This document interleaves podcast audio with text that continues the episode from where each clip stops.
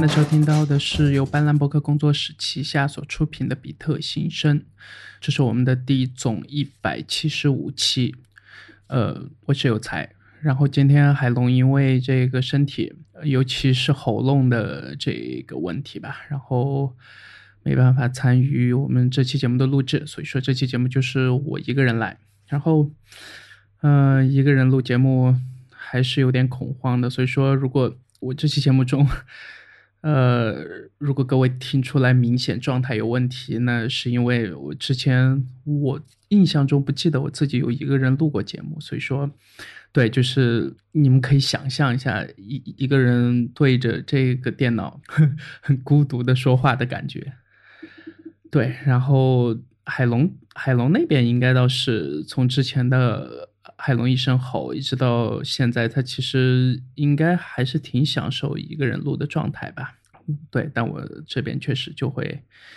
比较困难一点。然后，嗯，对，先开篇，先快速的说几件这个小事儿。一件是我前面刚在那个 Twitter 上看到，这个我们的有台主播，就是之前的 IT 公论，现在的一天世界的例如一先生所转发的一条，之前这个 Opera。也就是从挪威那边出来的一个浏览器，那当然这个现在我记得是被国内的奇虎三六零给彻底收购了，所以说呃之前的一个那个 co-founder 吧，就是他们的联合创始人，呃叫 John Stephenson，然后也拉着团队的其他几个核心成员出来做了一款浏览器，叫这个 Viva 二 D。呃，对，然后出了一个，应该是每几天就会发布的这个叫 Snapshot 版本号，然后，嗯，版本号具体应该是一点四点几吧，然后中间出了一个很好玩的功能，就是对亚洲这边，尤其是日语和港台那边所用的这个竖体的这种排版所做的一个。可选择的显示优化吧。然后就是在看这种由竖体排排版所产生的这个网页的时候，会比其他浏览器的效果会好不少。然后我前面测试了一下，嗯，确实还不错。那个链接会放在我们这期节目的 show notes 里，大家可以去下载下来试试看。对，毕竟我不记得之前有任何主流的或者是小众的这个浏览器有在这方面做过太多的优化。可能 Safari 那边我记得之前是有一个插件可以做到，但是那个。插件也是很长时间都没有进行过任何的更新了，所以说，呃，目前如果要达到这种看日文和繁体的竖体排版比较好的效果的话，其实也没有太多选项嘛。那对，就这是一件，然后还有一个是，应该是昨天晚上，也就是今天凌晨吧。我刚看到那个任天堂，嗯，出了一个很好玩的东西嘛。然后这东西当然不是第一次推出了，之前包括他们的这个在日本的游戏主机竞争最大的这个对手之一，这个索尼也出过类似于这样的，可以叫它什么呢？用纸做成的盒子的这样的这种 board，然后。能用一些它的这个 joystick，对，就是它左右两边的这个手柄，加上一些这个手势操作，配合它这个纸盒，去达到一些游戏里面的更沉浸式的这个体验，或者说至少对某一个这个年龄段，比如说那很明显，它在官网上面所显示出来的就是对大概四五岁那个年龄，一直到十几岁，那可能这个是它在。做这款产品时候的这个所谓目标用户群了，做了几款，其中我自己最感兴趣的可能还是那个钢琴，然后我看到还有一款是和机器人相关的，但是那个机器人相关的，我点他们官网上的那个 read more 的时候，并没有看到太多，比如说这个机器人的参数，包括一些具体能做什么的事儿。呃，那他们官方的视频里面其实也没有表现出更多的细节，而只是展现出来一些，就是它这个产品在配合这个任天堂的 Switch 去操作的时候一些呃具体工作时的视频，但并没有说去表现这些产品的这个产品细节了。然后我觉得这个 确实有一种。禅意上的创新，对，也就是说，你会看到这种这种从一个玩具公司起步到做游戏，到后面做主机，一直持续到现在，是一个很慢的进化过程的这样一家日本公司，呃，又回到它最初的原点，开始做类似于玩具，并配合它目前最火的这个手持游戏主机操作的时候，你会觉得。这家公司的这个灵魂一直都还在，所以说看到时候还是会这个会心一笑的。然后，呃，价格几十刀，我看从五十刀到七八十刀这样的价格，其实按如果按它视频里面所展现出来的效果的话，我觉得价格都还好了。然后发售时间大概是四月到五月中间的一个时间吧。然后。呃，我自己到时候会去试试看，然后还是挺期待的。这个，嗯，对。然后聊完这两个快速话题以后，嗯，进入我们今天的这个所谓的主话题，其实也就是我，嗯，之前一直想聊的，但是，呃，还毕竟是一个科技博客嘛，所以说很多时候其实很多话题如果跑太偏。可能也会有听众觉得不太舒服，但是我自己平时和海龙其实倒没有说在话题上有特定的给自己去做太多的限制，包括我们之前其实也有聊到过很多呃和科技话题不太相关的话题，但是用海龙的话说，这个所有事情和科技话题全都是有一定关联性的嘛，但嗯。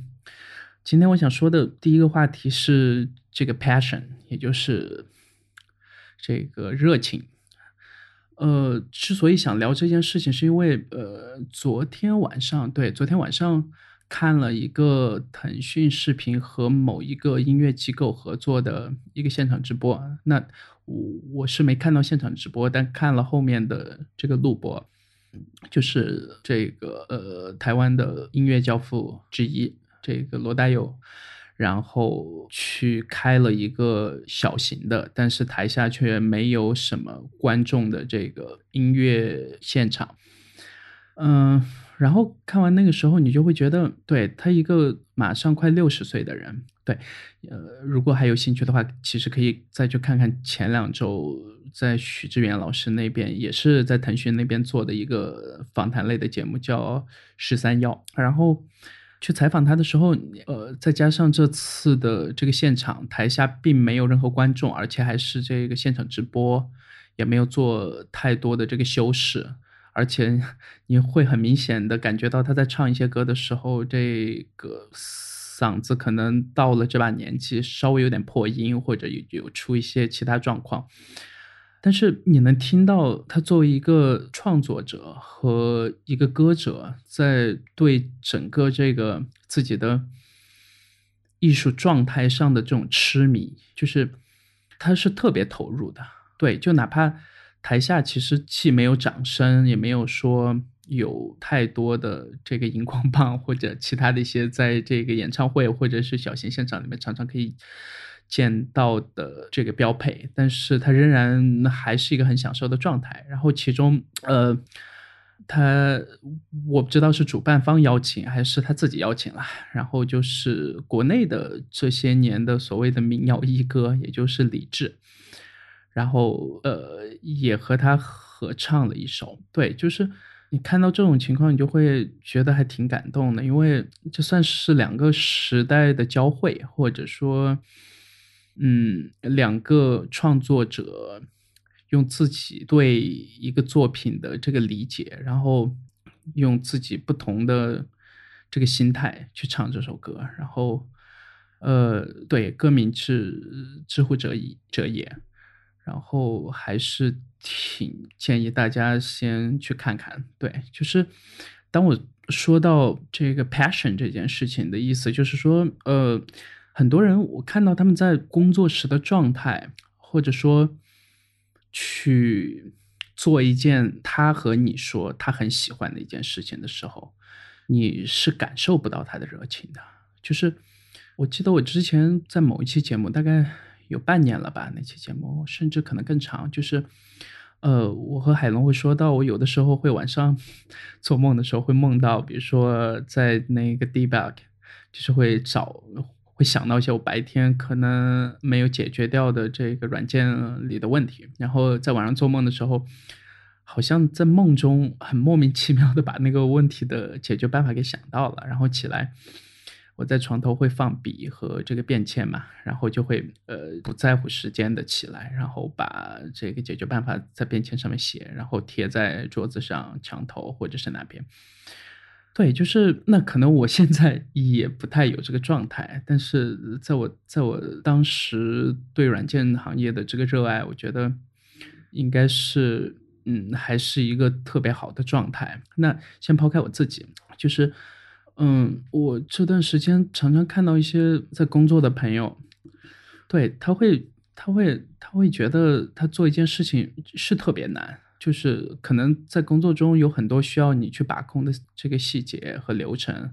包括团队合作，对等等一些事情。但是如果你在一份工作里面做了一两年，你还是觉得这样的机械重复的劳动，在一些时候你还是很难的时候，你。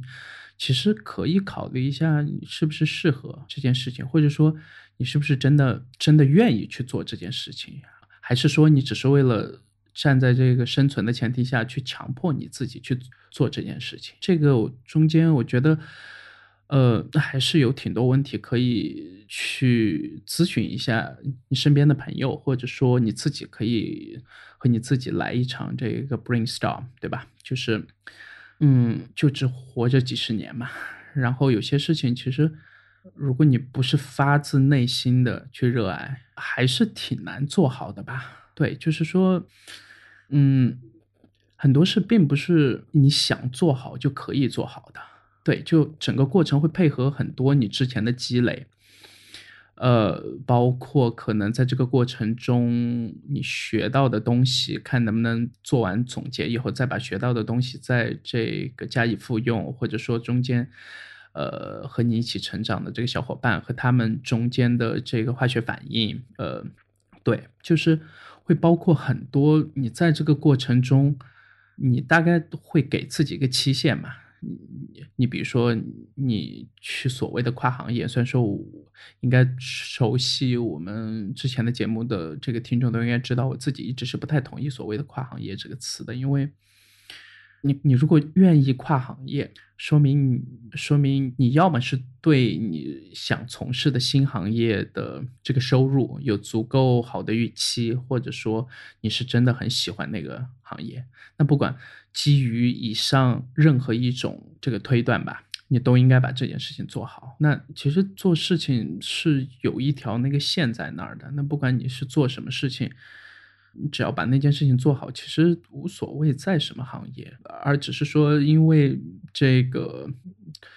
社会的形态，或者是整个呃社会的推进和发展吧，然后会导致有些行业，比如说偏互联网啊，或者说偏一些这个新兴的产业，可能那边的钱会多一些，那可能有更多的年轻人更愿意把自己有限的时间投入到这些新兴的产业，那我觉得。这也无可厚非啦，但是还是说你对那个东西有没有真正的热情？那，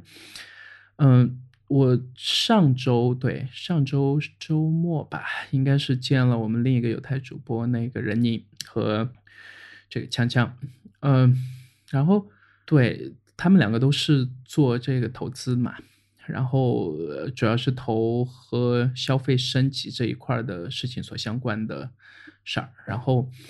呃，我应该是在任宁来之前，我和强强在聊，然后说，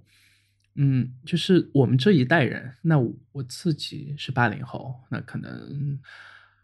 就没办法帮九零后去代言，或者说帮谁，甚至我也没办法帮这个八零后去说任何话。只是就我自己目前所观察到的这个样本数量，或者说我周边的人的这个状态，我们这代人的或者这几代人里面的很多人吧，都适应了，或者说在城市化的整个这个进程中适应了，比如说。呃，这所谓的要一定要很光鲜亮丽，一定要这个坐在很明亮的办公室，每天吹着冷气，然后，呃，对，就是一定要把自己变得很精致，而失去了我们父辈或者说在之前的那几辈人所有的那种 get，就是 get your hands fucking dirty 的这种。所呃，用广东话说就是这个龙马精神嘛，就是要有一种所谓的艰苦奋斗的精神，就是就是当你真的热爱或者喜欢一件事情去做它的时候，你不会考虑你投入的投入产出比，或者说呃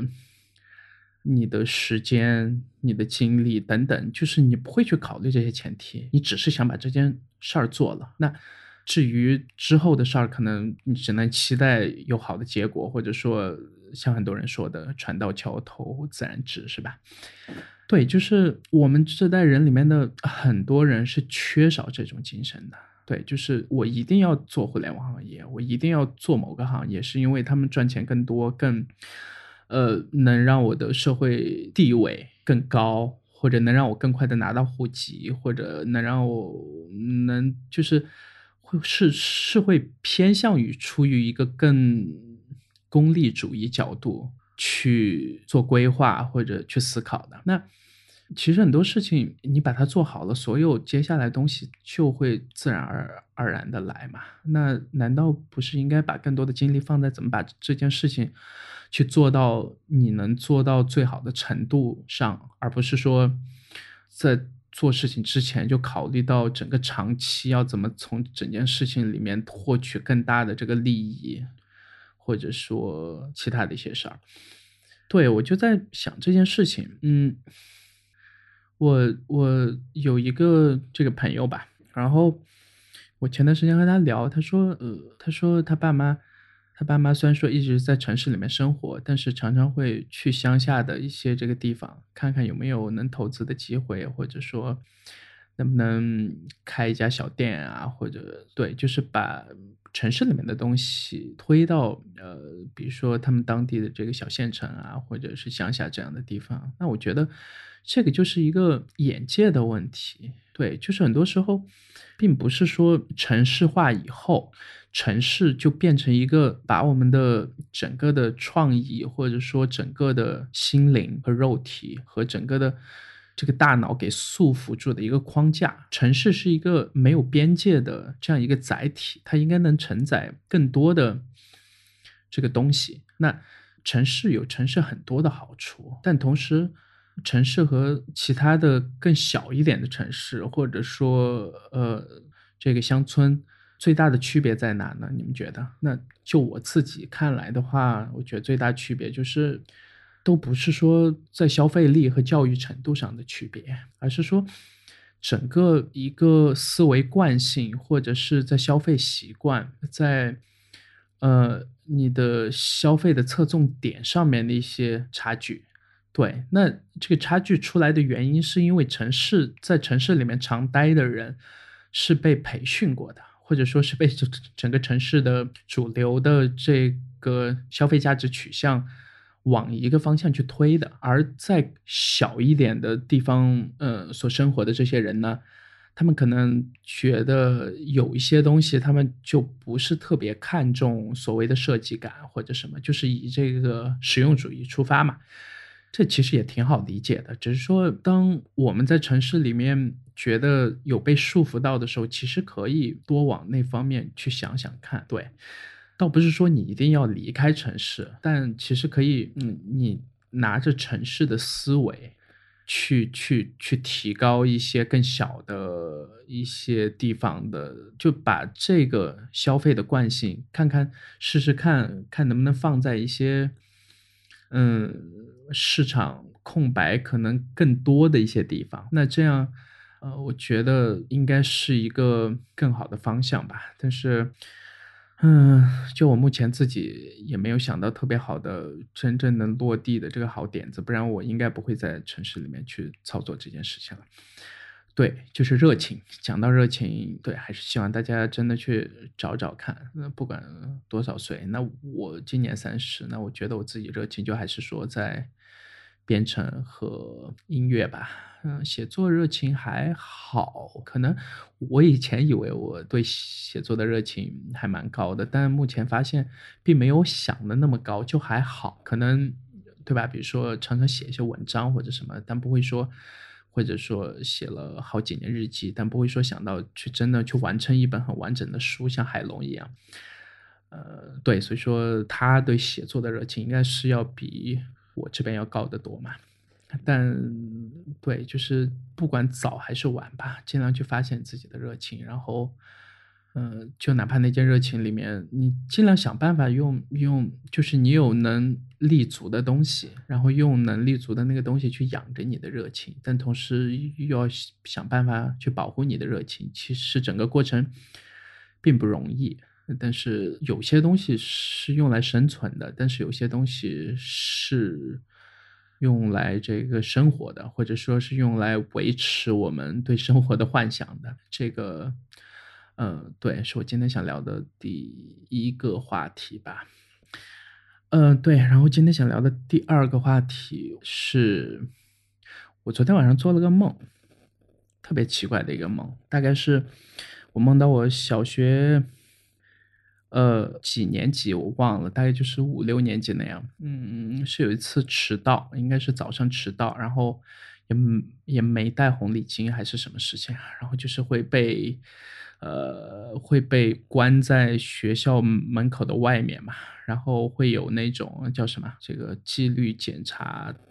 小分队这种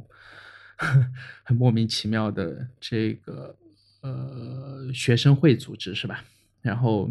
对，就是会记你的名字、记你的班级等等，然后类似于会罚打扫卫生，或者说有一些。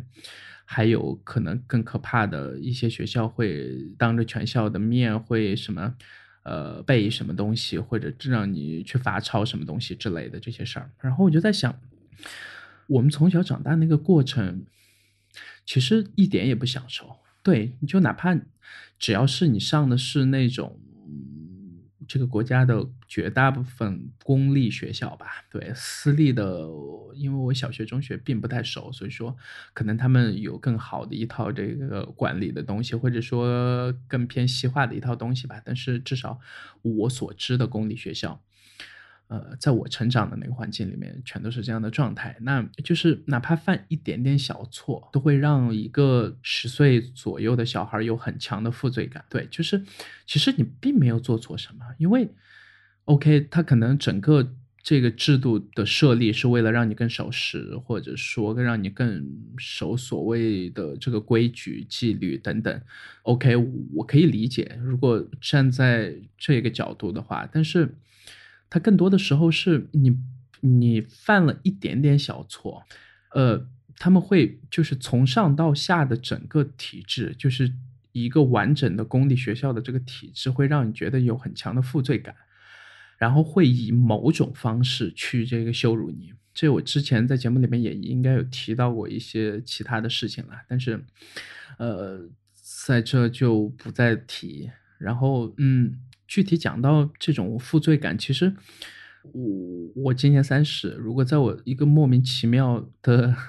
这个晚上做梦，还会去梦到某一年小学，然后被罚站在这个班级门口，应该是个冬天，我记得，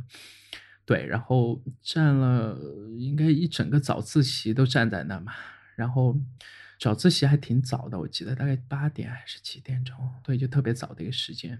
但其实我们的睡眠是远远不够的，然后偶尔迟到那么一两次，你的那种很强的羞辱感，你的那种很强的被羞辱感，对，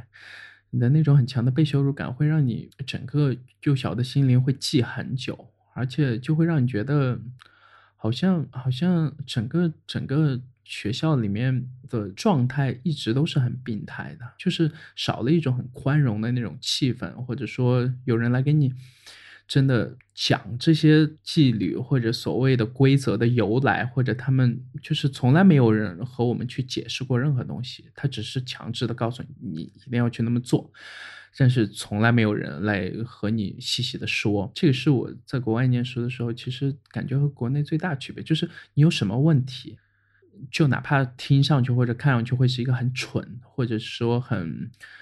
很幼稚的问题吧，对，就一定要用这个词的话，呃，在那边的老师或者绝大部分同学也不会说觉得你有什么问题，他们只是就事论事，然后。呃，你比如说迟到了或者什么，OK，那你就悄悄的从后面，在不打扰别人的情况下，悄悄的进班级。然后其实老师是知道的，只是说你不能说天天迟到那样，只是说很偶尔的，比如说一个月碰到一次，或者说这样的情况。那其实，在国外不会有任何问题。而且还要带红领巾，还要带什么校徽，还有什么什么？对，还要到后面，可能很多人还记得在初中前后，对吧？会入团，然后再往后可能会入党，会带各种各样很莫名其妙的东西。但其实这些东西是很容易丢的嘛。就是我不相信是没有人没有丢过所谓的这个红领巾，或者是各种的这个校徽，或者是章，对这样的东西。而且，很呃，很多这个小朋友在那个年代就是处于一种很混沌，或者说有点丢三落四的那个状态。其实，给他们这些东西是很不合理的。而且，对那上面还有针啊，或者一些很尖锐的东西。而且很多时候戴红领巾都会那个戴的很紧，其实还还还还挺压着自己的这个脖子的。对，所以说我一直都不太喜欢那些东西，但是。我我会发现，其实到现在还是很多公立学校还是会强迫这个学生去做这些事情，然后我就特别不能理解，因为所谓的时代进步，如果整个思维的惯性还是停留在我们那个年代或者在之前的更差的状况的话，那我觉得我不知道它进步在哪里。对，就是比如说我们小时候背什么这个三个代表啥之类的东西，对吧？那可能到现在的小朋友要背。核心价值观，对，就是有些东西，我觉得整个教育的那个思维，在中国的绝大部分公立的学校，还是一件很可怕的惯性。唉，对，所以说，就是从昨天晚上的一个梦想起，我小时候的那个很不爽的事情吧，可以算是。然后，嗯，对，就想和大家去聊聊这些，然后。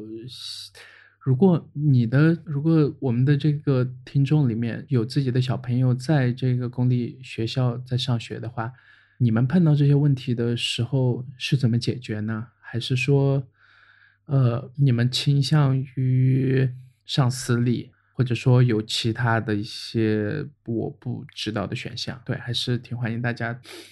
呃，给我们的这个。邮箱来写邮件，我挺想知道的，因为如果有一天自己也有小孩的话，如果还在国内的话，其实还是能，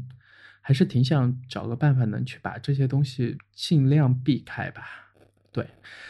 ，OK，那我们今天的节目就先到这。嗯，我们的新浪微博账号是比特新生，对，我们的 Instagram 和 Twitter 账号都是 BitVoiceFM。